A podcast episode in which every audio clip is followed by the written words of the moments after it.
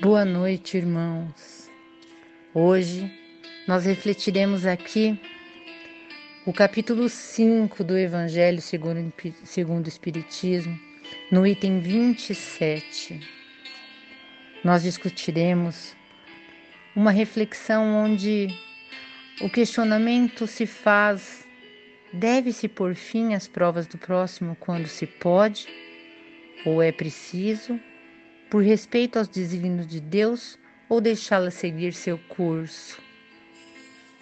Essa temática, ela nos coloca numa reflexão oportuna, dizendo que nós estamos na Terra hoje, acometidos nessa existência para expiação.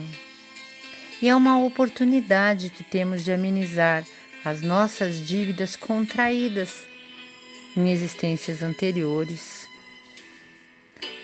Alguns pensam que para ver realmente a quitação desses débitos, devemos assistir o sofrimento do irmão, atendendo ao curso que Deus traçou. Nós nos deparamos com pessoas com dificuldades de andar, privadas de alimentos, com tantas dores, acometidas por patologia física, dores físicas. Um questionamento desse item bastante interessante que nós estamos refletindo é que nós desconhecemos os planos de Deus e que não somos nós torturadores dispostos a agravar ainda mais o sofrimento desse culpado. Nós, como espíritas, temos em mãos uma arma linda que é o amor, onde nós lutamos com a infinita bondade replicada pelos passos de Jesus, que nos deixou isso como exemplo.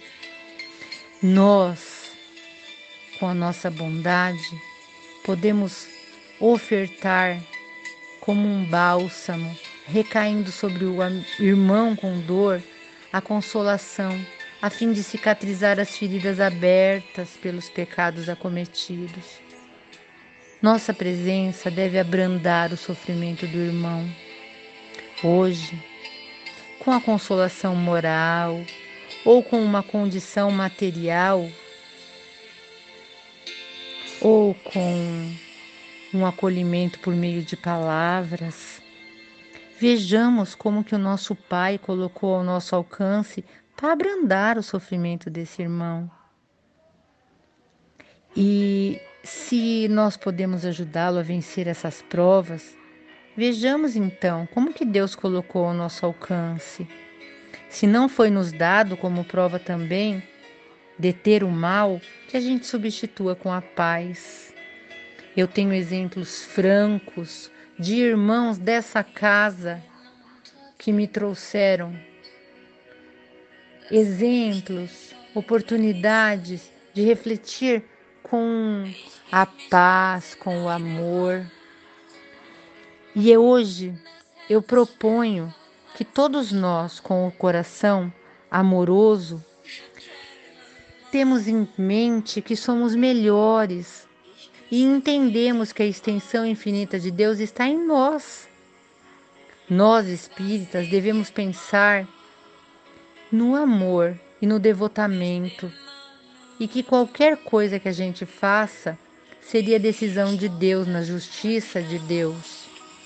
Ele, pois, para nós fazermos abrandar a amargura e expiação do próximo, não prolongar o sofrimento. Não haveria um grande orgulho por parte da gente em se crer no direito de machucar ainda mais a ferida de quem sente nós não devemos aumentar a dose do veneno no peito do irmão que já sofre, sob o pretexto de que tal expiação é necessária. Quem sabe é Deus. Nós estamos aqui uns pelos outros, como instrumento de acolhimento para cessar, amenizar. Estamos sobre a terra para expiar, mas todos, sem exceção, devemos empregar todos os esforços para abrandar a dor do irmão. O isolamento absoluto é contrário à lei de Deus. porque os homens buscam a sociedade por instinto e todos devem concorrer para o progresso, nos ajudando mutuamente. Para o homem progredir, ele depende das relações e de todas as faculdades. Compartilhamos as aflições e é uma forma de evoluir, trocando, em que nós estejamos então à disposição uns pelos outros, com o que nós temos em mãos, e assim, juntos, somos fortes.